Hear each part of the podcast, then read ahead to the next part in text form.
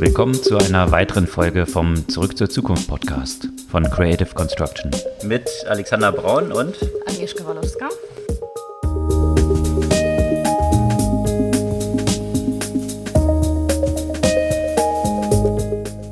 Was gab es Neues letzte Woche außer Corona? Oder gab es außer Corona noch irgendwas Neues, wenn man so die News verfolgt hat? Schwer, ne? Also da muss man sich schon richtig durchbeißen bis zu anderen Beiträgen. Auch im Kontext von Corona gab es natürlich so ein paar interessante wieder Neuigkeiten.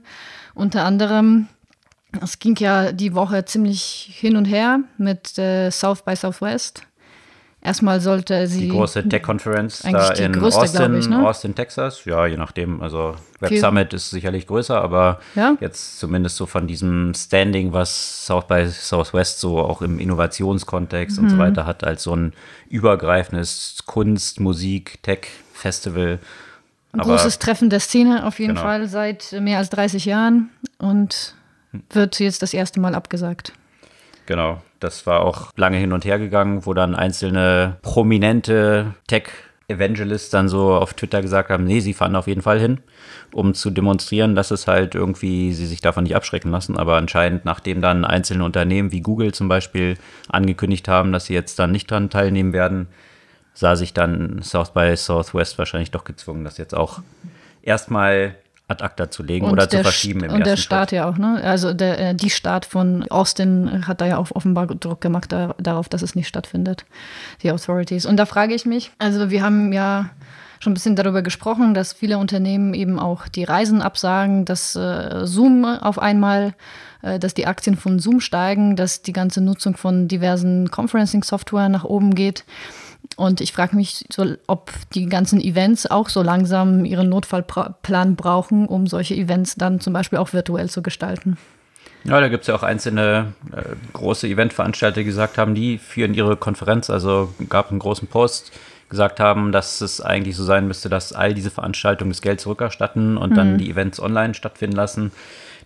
Sicherlich ein großer Impact auf diese ganze Eventindustrie und alles, was da dran hängt. Also jetzt mal von Travel ganz abgesehen. Die Lufthansa hat bekannt gegeben, dass sie ihre Flüge um die Hälfte reduzieren. Also dramatische Einbrüche natürlich, was das ganze Reisen angeht. Tourismus äh, in Rom, heute ein Artikel dazu gelesen, sind die Straßen leergefegt. Also wo man sonst sich in die Schlange stellen muss mit anderen Touristen, um irgendwie die spanische Treppe zu sehen, äh, ist sie jetzt komplett leer. Also der Impact wird auf jeden Fall sehr, sehr stark sein im ersten Schritt in diesem Bereich, weil es natürlich am schnellsten im ganzen Tourismus-Event-Bereich durchschlägt. Andere Sachen dann eher stärker verzögert. Also wenn man sich die ganze Produktion von Technologie, Hardware anschaut, die jetzt noch auf dem Weg mit irgendwelchen Schiffen hierhin ist, wird es dort erstmal nicht so einen ähm, Angebotsschock geben, der aber ziemlich bald dann kommen kann, äh, weil natürlich viel von diesen Produktionsstätten genau in diesen Regionen liegen. Und äh, deswegen hat auch der berühmte Investor VC, einer der berühmtesten Sequoia, bevor Andreessen Horowitz sie abgelöst hat als die Top-VC-Adresse, äh, jetzt wiederum so ein Memorandum rausgegeben, was sie sehr selten tun, immer wirklich zu solchen ja, dramatischen Events wie damals den Beginn der Finanzkrise, wo sie so ein Memo an ihre ganzen Startups geschickt haben, wie sie sich verhalten sollten. Das hieß Rest in Peace, Good Times. Damals, Damals. genau. Und diesmal hieß es, äh, dass das tatsächlich der Coronavirus der Black Swan von 2020 ist. Mhm. Also das machen sie halt nicht häufig und das zeigt so ein bisschen auch die, ja, die, Bedeutung. die Virulenz der ganzen Geschichte und die Konsequenz auch dann für die Startups, die nach ihrer Empfehlung sich jetzt, was Funding Rounds angeht, natürlich erstmal mit ein bisschen mehr Geld eindecken sollten, als sie es unbedingt brauchen, weil man nicht genau weiß, wie so dieses ganze Funding-Umfeld sich dort dann gestalten könnte. Das Also, und natürlich äh, empfehlen, dass man sich die Produktivität nochmal genauer anschaut. Wie viel Headcount braucht man wirklich? Ja, wie viel Ausgaben braucht man wirklich, dass man wirklich so ein bisschen den Gürtel etwas enger zuschnürt, weil man eben nicht weiß, wie, wie die Lage zukünftig sein wird. und besonders an dieser Schnittstelle von den beiden, also sprich Travel und Valuations und Funding, gibt es ja ein sehr prominentes Startup, Airbnb, was eigentlich ja für dieses Jahr äh, den Börsengang geplant hatte und hat. Ja. Und äh, naja, da stellt sich jetzt natürlich gerade vor dem Hintergrund, wenn man sich anschaut, dass ganze Tourismus absolut am Einbrechen ist. Mhm. Das wird sich definitiv auch in den Zahlen von Airbnb absolut. niederschlagen und das Klima hinsichtlich eines IPOs von Airbnb drastisch nochmal verschlechtern. Da gab es mhm. ja schon mal vor dem Hintergrund gestiegener Kosten ziemliche ja, Verwerfungen jetzt so im letzten Monat, äh, hatten wir auch darüber berichtet. Wenn jetzt aber auch noch die Einnahmenseite hier wegbricht, dann mhm. ist es natürlich äh, sehr fraglich, ob Airbnb tatsächlich dann dieses Jahr an die Börse gehen wird. Aber auch für die ganzen äh, Carsharing bzw. Ride-Hailing äh, Companies wie jetzt Uber wird das Ganze auch so ein bisschen schwierig und vor allem auch für ihre Fahrer, weil die sind ja keine Mitarbeiter. Mitarbeiter, die normalerweise im Büro sitzen, die werden weiterhin bezahlt, die arbeiten von zu Hause. Wie findet man eine Lösung zum Beispiel für die Uber-Fahrer, die im Moment auch nicht gerade so viel zu tun haben wie sonst? Und da gibt es ja auch äh, unterschiedliche Lösungen. Zum, zum Teil werden sie auch dazu verpflichtet, die teilweise wie Mitarbeiter zu behandeln und sie auch zu kompensieren. Aber auch das wird Uber ja kosten. Und das hat gleichzeitig auch so eine große Diskussion darüber ausgelöst, ob diese Corona-Krise jetzt auch diese Zweiklassengesellschaft nochmal mhm. drastisch transparent macht, weil die ganzen, die halt diese Office-Workers sind im Silicon Valley, die können sich natürlich leisten, jetzt zu sagen, okay, wir lassen die Leute Work from Home machen, mhm. ja, Remote Work. Äh, welche, die eher so in den prekäreren Jobs sind, haben diesen Luxus nicht. Mhm. Und äh, das hat jetzt auch schon zu ziemlich viel Diskussionen und einer ganzen Reihe von Artikeln rund um dieses Thema geführt, wie ungleich verteilt dann natürlich jetzt auch diese, äh, das Umschiffen dieser Krise oder dieser potenziellen Ansteckungsgefahr dann für viele ist. Äh, gleichzeitig wirft es natürlich auch ganz neue Fragestellungen auf, wenn jetzt die Unternehmen identifizieren, dass man doch ganz gut remote arbeiten kann, weil sich die Tools ja weiterentwickelt haben. Das ist durchaus dann, und da gab es auch ein paar Artikel dazu, wie gehabt, wir posten das alles auch zum Nachlesen, dass es dort sich auf diese Industrie ziemlich auswirken könnte. Mhm. Ähm, jetzt mal von Office-Nutzung abgesehen, da gab es auch einen Artikel dazu, dass es irgendwie in den USA der Office Use um 72 Prozent eingebrochen ist. Ach, krass. Also das sind schon, sind schon sehr dramatische Werte, die es da rundherum in all diesen äh, Bereichen gibt. Und vielleicht identifiziert man dann ja tatsächlich das, was schon lange eigentlich mal prognostiziert war, dass man nicht mehr immer commuten muss, sondern von zu Hause arbeiten mhm. kann, dass vielleicht doch mehr geht als das, was man sich bisher so gewöhnt hat. Da habe ich mich gefragt, ob das ja auch so ein bisschen mehr Potenzial auch für Virtual Reality und so weiter darstellt. Ne? Weil man sagt ja immer in dem Kontext von Remote Work, ja, ist ja alles super, aber man will sich ja auch irgendwie sehen und mehr begegnen und so weiter. Und klar, man hat ja Videoconferencing, aber gerade wenn man so auch vom, im Kontext von Events, da spricht man natürlich auch, also geht man auf so eine Konferenz natürlich auch, um Leute einfach zu treffen, um in Leute reinzulaufen. Mhm. Das kannst du jetzt nicht erreichen, indem du dich für ein Webinar bei Zoom sozusagen einschaltest. Aber wenn du dann in Richtung wirklich virtuellen Welten gehen würdest, könnte man sowas ja eigentlich auch ganz gut abbilden. Auch wenn die Technologie im Moment noch nicht so weit ist, aber vielleicht treibt es das ja auch an. Mhm.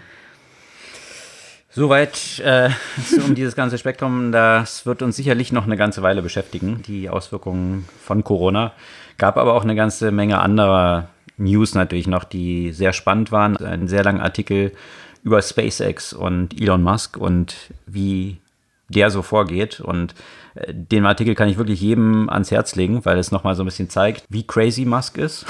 also ähm, das hat der Journalist dann auch selber explizit, der hat den dann interviewt, hat äh, die Produktionsstätte da von SpaceX, wo eben äh, entsprechend diese Starships gebaut werden, besucht.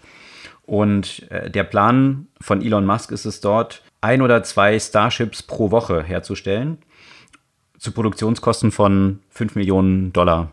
Wenn man das mal vergleicht mit der NASA, die plant für 2 Milliarden jährlich ein bis zwei Spaceships mhm. herzustellen. Also wie gesagt, 2 Milliarden, ein bis zwei im Jahr versus 5 Millionen, ein bis zwei die Woche. Also äh, das zeigt so ein bisschen, wie crazy die Ambitionen dort sind.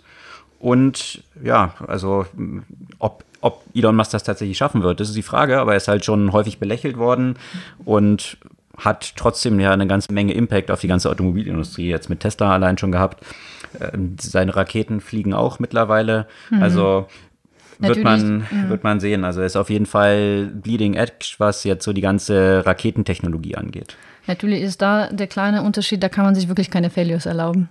Sonst kann das Projekt richtig schnell, schnell vorbei sein. Das ist ja schon bei Autos letztendlich so, aber sobald da Menschen mit den Raketen fliegen, mm, Genau, das ist aber auch der Punkt, auf der, also was man halt auch immer so mhm. sagt, ne, dieses äh, Silicon Valley Mantra von schnellen Iterationen und äh, Lernen, ähm, inwiefern das dort funktioniert. Das, da gibt es ein super Zitat eben von, von Elon Musk genau mhm. zu dieser Thematik, dass er sagt, natürlich, die Raketen sind jetzt am Anfang, wenn man die noch testet, natürlich noch nicht bemannt und sind so ein paar ja. von diesen Starships sind auch schon explodiert. Mhm. Aber er sagt, der Kern davon, und das ist wiederum der Kern für alle Unternehmen, die was Neues ausprobieren, ist, eine hohe Produktionsrate zu haben, weil die führt dazu, dass man viele Iterationen hat.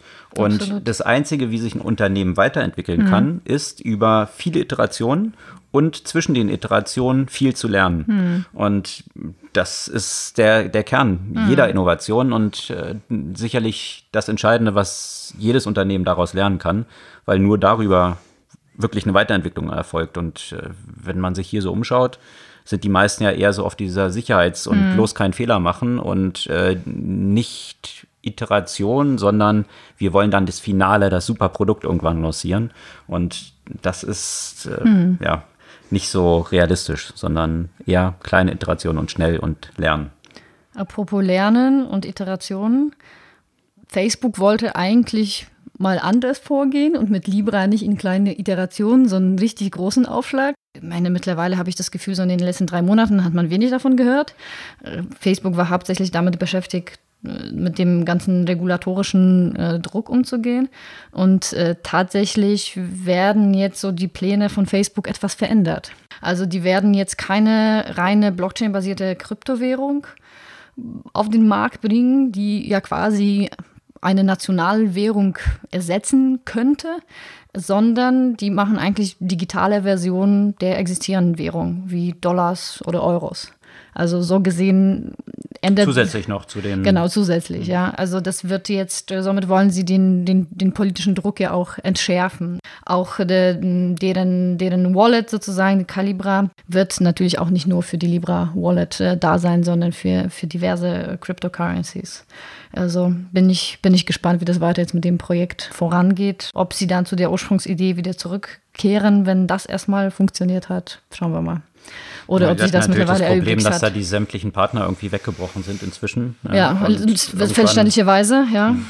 Im Payment-Umfeld, aber auch, äh, wie, wie man da iterativ vorgeht. Venmo. Äh, Venmo ist in den USA so ein, ein Service, der erstmal damit angefangen hat, dass sich Leute direkt mobil Zahlungen hin und her schicken mhm. können.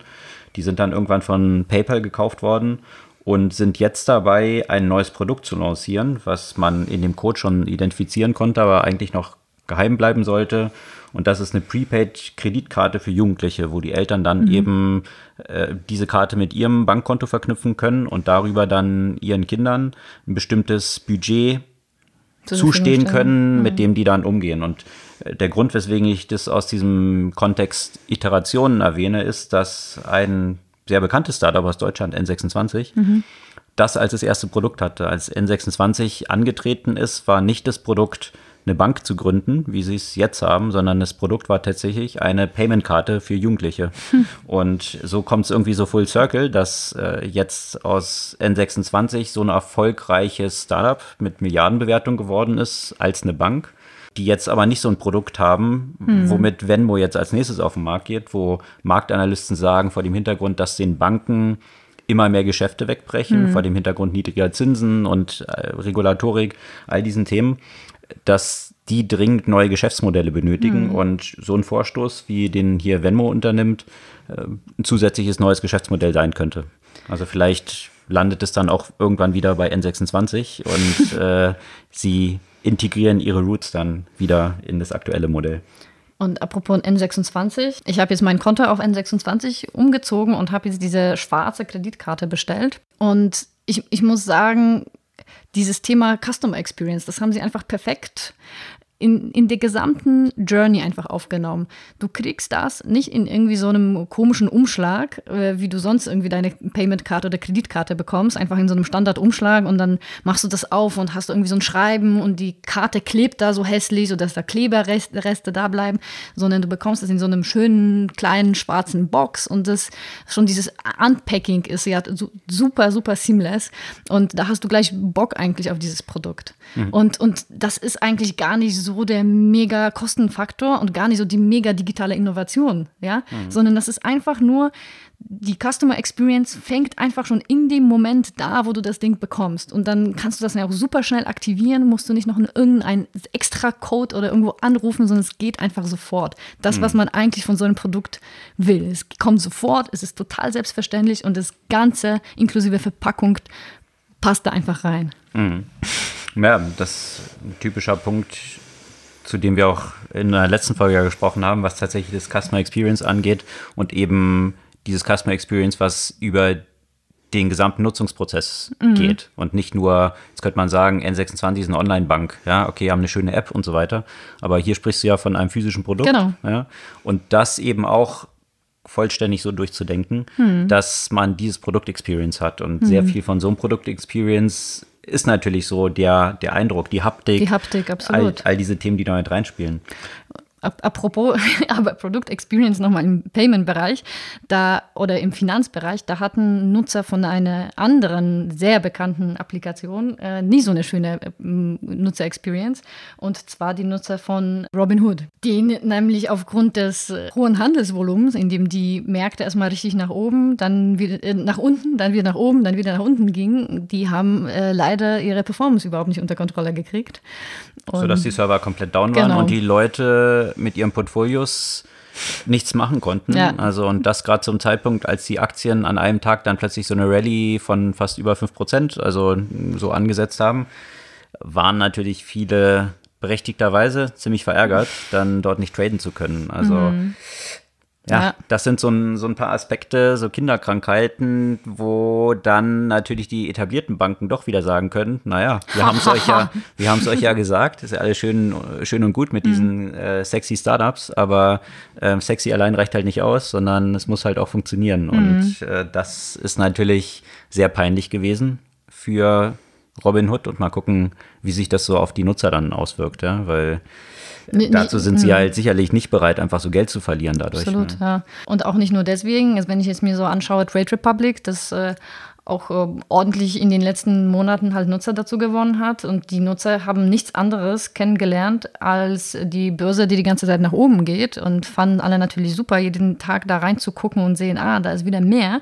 Äh, wie sich dann darauf das auswirken wird, gerade auf die Nutzer, die vielleicht jetzt nicht die Experten sind, wenn die ganzen Börsen richtig runtergehen. Da kann ich mir auch vorstellen, dass es so eine ganze Menge Panikverkäufe geben wird bei äh, Trade Republic.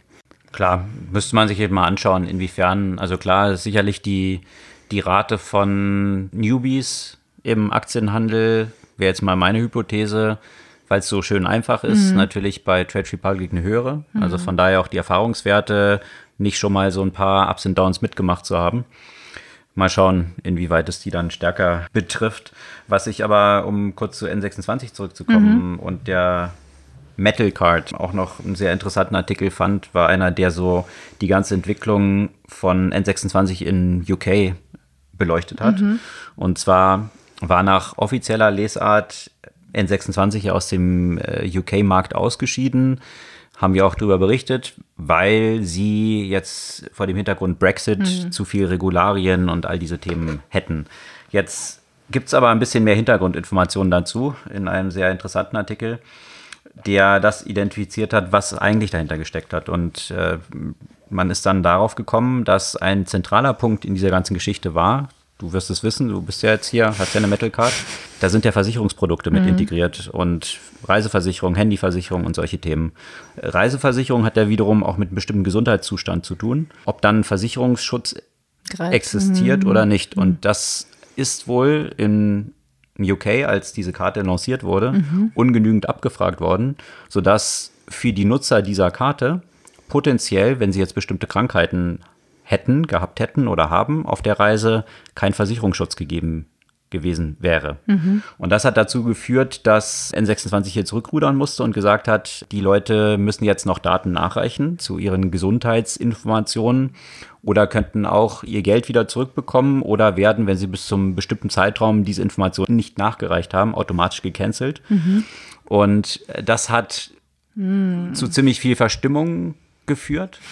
Der rein finanzielle Impact ist wohl überschaubar gewesen. Also es ging dann wohl so in Größenordnung unter einer Millionen Euro. Also ist jetzt in der Größenordnung etwas zu verschmerzen gewesen. Das Problem war dann aber wohl ein bisschen, dass das Management hier aus Berlin das Vertrauen in das Management in UK verloren hat vor diesem ganzen Hintergrund. Jetzt auch die weiteren Schritte bezüglich Bankzulassung nach dem Brexit so richtig geregelt zu bekommen. Und okay. dann hat es entsprechend da auch Abgänge im Management in UK gegeben.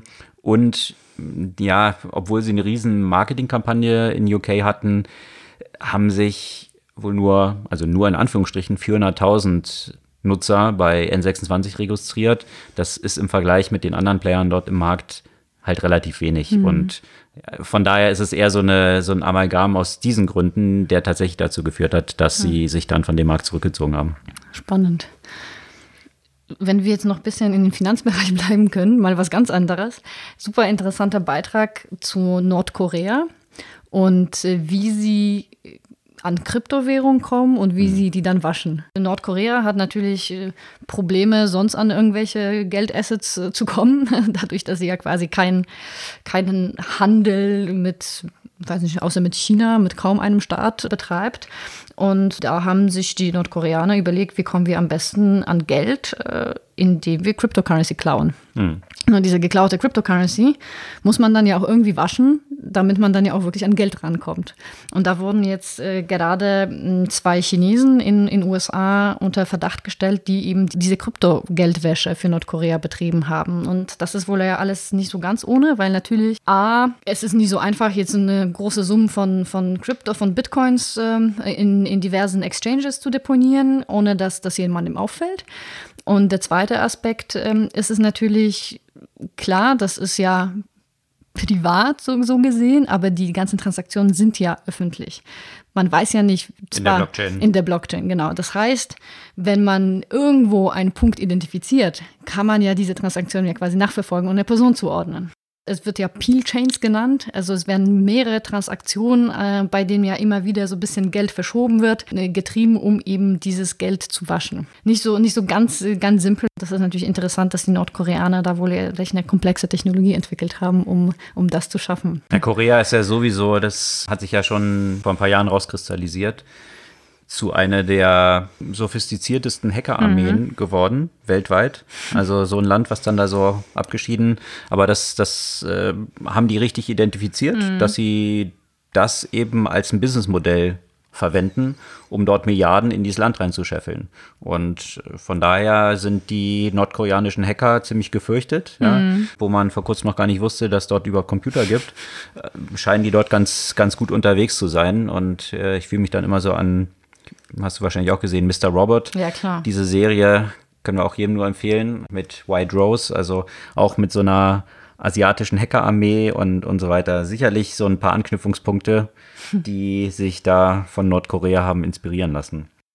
Ansonsten gab es einen sehr spannenden Artikel um die ganze Entwicklung des Journalismusmarktes und mhm. Zeitungen. Und Zeitungen sind ja gemeinhin schon ziemlich abgeschrieben weil ja, wer liest noch eine Zeitung? Und äh, oder wer liest die noch offline? Wer hat noch ein Abo und all diese Themen? Von daher äh, gab es ja ein riesiges Zeitungssterben. Die Werbeeinnahmen sind zurückgegangen, die Abonnentenzahlen sind zurückgegangen. Mhm. Das parallel verstärkt sich ja dann noch. Je weniger Abonnenten, desto weniger relevant, dort Werbung zu schalten und so weiter. Also es ist so eine Spirale. Und von daher gab es ja vor ein paar Jahren auch schon so einen Abgesang, auch was die New York Times anging, die eigentlich sämtliche Assets, die sie hatten, inklu inklusive des Gebäudes ja verkauft hatte. Mhm. Jetzt gibt es aber eine super Turnaround-Story da von der New York Times, die ziemlich überraschend ist und äh, sicherlich vor ein paar Jahren noch keiner erwartet hätte. Und zwar ist die New York Times jetzt so dominant geworden, dass sie mehr digitale Subscriber, also Abonnenten haben, als das Wall Street Journal, die Washington Post und 250 Lokalzeitungen von der Gannett Group zusammengenommen. und damit, so wurde es in diesem Artikel formuliert, so ein bisschen fast zum Monopol geworden sind, ähnlich wie es Google ist. Mhm. Also, dass die New York Times sämtliche Sachen jetzt aufsaugt, inklusive der Journalisten, die bei den Medien gearbeitet hatten, die mal die New York Times entthronen sollten. Also mhm. Gorka, Readcode, Quartz. Da sind mittlerweile fast alle von denen, die, die entscheidenden, auch Politico, zu New York Times jetzt gewechselt und verdienen dort, am Anfang beginnt dort ein Journalistengehalt so um die 100.000. Mhm. Also jetzt auch nicht ganz wenig. Klar, New York kostet auch ein bisschen was, aber interessanterweise ist dieser Artikel als erster Artikel eines Journalisten geschrieben, der jetzt von BuzzFeed zu New York Times gewechselt ah, ist. Okay. Also er dokumentiert das an der eigenen Historie so ein bisschen das, wo man noch vor ein paar Jahren gedacht hätte, BuzzFeed und Co. würden die New York Times und all die klassischen Medien entthronen. Aber auch ein ganz interessanter Aufschlag in diese Richtung würde ich jetzt mal als einen Impuls für die Medien hier sehen, die die ganze Zeit am Klagen sind. Google ist böse und was alles böse ist und was alles reguliert werden müsste. Die New York Times ist auch ein bisschen anders rangegangen und hat sich überlegt, was hm. kann man denn machen, statt zu jammern und scheint es eben sehr erfolgreich zu machen. Hm. Okay. Wenn wir da in dem Bereich Medien bleiben, da gab es ja auch eine interessante Meldung über diesen Startup, haben wir schon gesprochen. Da gab es, weiß ich gar nicht, ob der Name schon gefallen ist, Quibi oder Kibi, äh, mhm. wie auch immer man das schon. Mal erwähnt, ja. Wir haben mal schon erwähnt. Das soll jetzt am 6. April launchen. Das ist diese ja, sagen umwobene, umwoben fast, weil man schon viel darüber gesprochen hat, ohne was zu sehen, super viel Geld gesammelt und ausgegeben. Und ist. Genau, und ähm, da soll es am 6. April starten und da gab es ja auch einen Beitrag, auch von der New York Times apropos, hm. ja, äh, darüber, wer da alles bei dem Launch dabei ist. Ne? Also Nochmal ganz kurz zu Quibi. Das genau, ist so Quibi ist so eine Streaming-Plattform mit Videos, die maximal zehn Minuten dauern und mhm. nur auf das kleine Screen vom Handy, also vom Smartphone optimiert sind. Und daher auch der Name Quick Bites, genau. also dass es so kleine, leicht verdauliche Elemente sind, die man so auf dem Commute, wenn man kurz in der U-Bahn sitzt oder auf dem Weg dann mal schnell mit der Attention Span, die, die man heute so hat, äh, dann konsumieren kann. Also so ein bisschen länger als äh, TikTok. Genau. Also quasi zwischen TikTok und Netflix, könnte man fast sagen. Mhm. so, ein, so ein Mittelformat. Und die haben im letzten Jahr mehr als eine Milliarde nur für Content ausgegeben. Und zwar ist dort eine ganze Liste von dem kompletten Who is Who aus Hollywood, äh, die alle dabei sein werden. Da sind eben zum Beispiel Steven, Steven Spielberg mit seinen Formaten, da ist irgendwie Jennifer Lopez und, und so weiter. Also sind wirklich, wenn du dir die Liste durchgehst, die ja auch bei dem, in dem Beitrag dabei ist, da gibt es quasi kaum einen bekannten Namen, der da fehlen würde. Mhm. Bin jetzt sehr gespannt. Das Ganze soll 5 äh, Dollar im Monat kosten oder wenn du das ohne Werbung haben willst, 8 äh, Dollar. Und äh, schauen wir mal, wie sich dann die Nutzerzahlen entwickeln werden. Bin ich sehr, sehr, sehr gespannt auf das, auf mhm. das Konzept. Bin ich auch gespannt. Gab es ja schon so ein paar Versuche aus der, ich würde mal sagen, traditionellen Medienbranche, mhm. dort auch irgendwie in, in so ja, moderneren Umfeld Fuß zu fassen. Und der Ansatz von denen ist ja jetzt auch nicht dieser klassische Startup-Ansatz, klein starten und Iterationen, sondern äh, Big Bang mal gucken, äh, ob das da so klappt. Ich bin gespannt. Äh, Medienumfeld und äh, was du gesagt hast, man kann zahlen, damit man keine Werbung bekommt. Äh, ähnlich ist es ja auch bei Spotify. Mhm. Da kann man natürlich dann auch zahlen, damit man keine Werbung bekommt.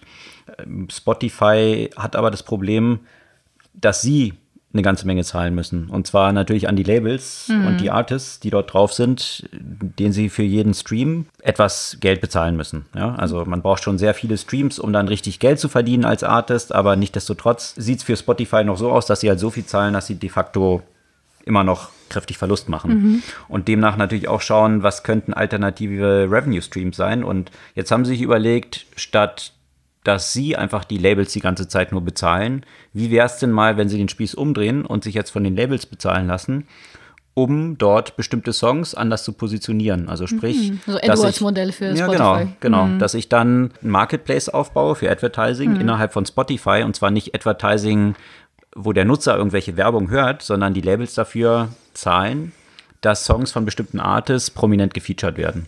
Hm. Und das ist so zwei strategische Direktiven, die bei Spotify jetzt gerade so verfolgt werden. Das eine ist eben die Podcast-Thematik, in der Spotify viel Zukunft sieht, aber das ist sicherlich ein Longshot, ja, damit dann richtig viel Geld zu verdienen, ist noch eine Weile hin. Aber mit so einem Advertising Marketplace dann dort Geld zu verdienen und sich von den Labels bezahlen zu lassen, wenn man die ganzen Musikfans dort sowieso schon drauf hat, mhm. da erwartet man sich dreistellige Millionenbeträge an Einnahmen. Mhm. So nochmal zu dem Thema Advertising. Da gab es ja auch vom, vom Apple was Neues. Bei Apple können die App-Entwickler natürlich schon oder die Companies, die ihre Apps dort haben, natürlich Push-Notification den Nutzer schicken. Aber bisher war es nicht erlaubt, in diesen Push-Notifications Werbung zu schicken. Und das haben sie jetzt geändert und man kann halt eben mittlerweile über Push-Notifications Werbung verschicken. Da bin ich jetzt sehr gespannt, wie sich das entwickelt, äh, weil das ist, glaube ich, schon eine sehr dünne Linie. Wenn man damit, äh, damit übertreibt, äh, kann es einfach sehr schnell dazu führen, dass man grundsätzlich Push-Notification abschaltet. Also mhm. Äh, ich, ich meine, auch schon ohne Werbung habe ich bei einigen Apps das Gefühl, dass wenn die Relevanz für mich nicht ganz hoch ist, da werden sie ja quasi komplett deaktiviert und somit geht die, die Applikation ja grundsätzlich mehr oder weniger in die Abstellkammer, wenn man es versucht zu viel viel zu machen. Mhm. Also ja. bin, ich, bin ich sehr gespannt, wie sich das Konzept entwickelt. Ja. Da gab es natürlich dann auch viele Proteste schon mhm. und Artikel, die es eben so kritisch beleuchtet haben, inwiefern da Apple so ein bisschen mit seinem Mantra eigentlich bricht. Mhm. Aber muss man schauen. Also ich glaube, das kann ja auch, das kann ja auch sinnvoll sein zum Teil. Also wenn das jetzt so, äh, ich weiß es nicht, Location getrieben ist, wenn das dann wirklich eine hohe Relevanz für mich hat, hm. kann ich mir durchaus vorstellen, dass es dann was bringt. Aber hm. wie gesagt, das ist auch da eine sehr dünne Linie. Verbraucherinformationen, wenn sie Relevanz haben, dass du dann gefunden wirst. Ähnlich, ähnlich äh, gefunden zu werden äh, oder anders, äh, nämlich übers Gesicht. Auch eine dünne Linie. Schon, hatten wir auch schon ein paar Mal davon berichtet. Mhm. Clearview. Mhm. Clearview, ein Unternehmen, was ja über das Scraping von sämtlichen Plattformen, LinkedIn, Facebook, eine riesen Datenbank von Gesichtern aufgebaut hat. Mhm und die als Service anderen anbietet, ja, um mhm. darauf, daran anzudocken, Leute zu identifizieren. Das hat natürlich, äh, wir haben schon mal davon berichtet im Januar, also vor zwei Monaten, schon für große Wellen gesorgt, als diese ganze Sache rauskam. Und äh, dann gab es natürlich äh, Pushback von Facebook und so weiter und auch diese ganzen Plattformen, die gesagt haben, warum dürfen die eigentlich die Bilder haben und hin und her. Was letzte Woche passiert ist und bekannt wurde, ist, dass jetzt Clearview einem Hack zum Opfer gefallen ist. Und zwar ein Hack, in dem sämtliche Kundendaten von Clearview abgezogen wurden. Und das ist natürlich ein riesen Clusterfuck eigentlich für Clearview gewesen, die jetzt versuchten, aus diesem ganzen dramatischen Umfeld rauszukommen, weil, und jetzt erscheinen natürlich, und die letzte Woche war voll davon, jede Menge Artikel, die sehr in die Tiefe gegangen sind und sich die Kundendaten mal angeschaut haben. Mhm. Und die sind wirklich sehr weitreichend. Also ähm, von, vom Justizdepartement, äh, der Einwanderungsbehörde bis hin zu Macy's, Walmart und der NBA die zählen alle zu Kunden von Clearview, mhm. also die auf diese Daten zugreifen. Es ist rausgekommen, dass Clearview eigene Kameras konstruiert äh, und verkaufen will, Hardware, dass es äh, mit der Polizei verknüpft werden soll, dass die Bodycams von den Polizisten automatisch mit dieser Face Recognition Technologie ausgestattet werden sollen. Also das, was man immer so in Science-Fiction-Filmen gesehen hat und durchaus eine Prognose war, hier mit Clearview ziemlich klar wird, dass auch von Privat Personen. Gab es so ein paar Stories dann dazu, wo ein Milliardär in einem Restaurant saß und dann kam seine Tochter rein mit einem Date, was er noch nicht kannte und die saßen ein paar Tische entfernt und dann hat er den Ober hingeschickt, dass er mal ein Foto von denen machen soll und hat es ihm zurückgebracht, er hat es gleich mal in Clearview reingeschmissen und als Resultat dann zurückbekommen, dass es irgendwie so ein äh, Venture Capitalist aus dem Silicon Valley ist und hat es dann gleich seiner Tochter geschickt. Und die war halt, äh, die wusste, dass ihr Vater irgendwie ziemlich tech-savvy ist, aber war dann ziemlich schockiert und überrascht und ihr Date auch, dass er da schon komplett identifiziert worden ist. Und wahrscheinlich nicht ganz amused. Exakt.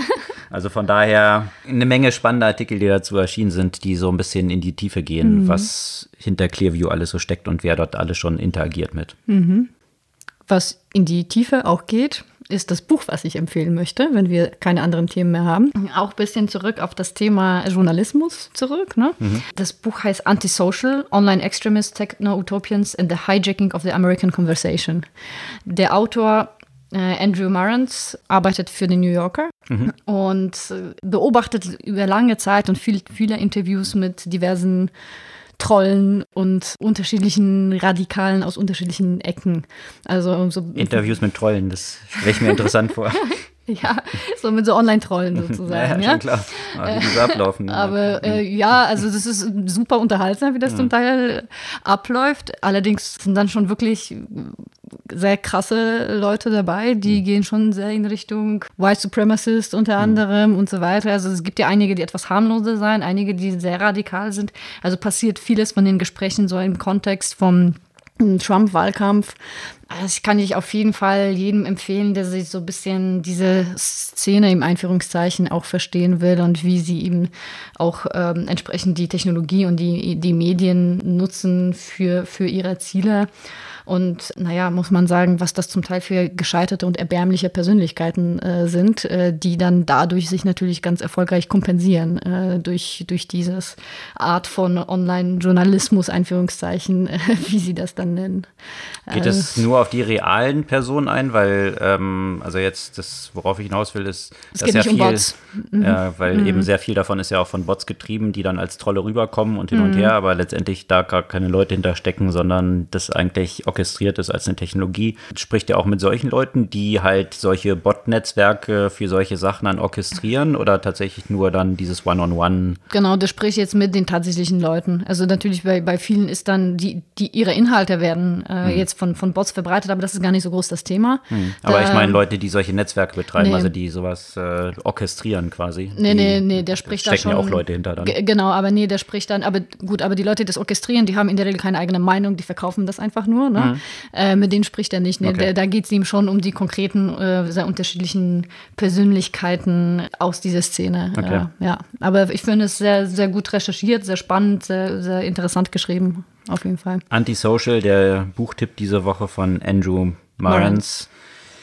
Das soll es für diese Woche gewesen sein. Ein bunter Strauß von Themen, auch über Corona hinaus. Von daher hoffentlich ein paar interessante Sachen dabei gewesen. Wir posten wie gehabt sämtliche Artikel über die wir heute gesprochen haben, auf unserer Podcast-Blog-Seite. Freuen uns über euer Feedback, eure Kommentare, eure Likes und Abos auch gerne des Podcasts. Und wenn es euch gefallen hat, empfehlt es auch ein paar Freunden. Und dann hören wir uns kommende Woche wieder. Bis dann.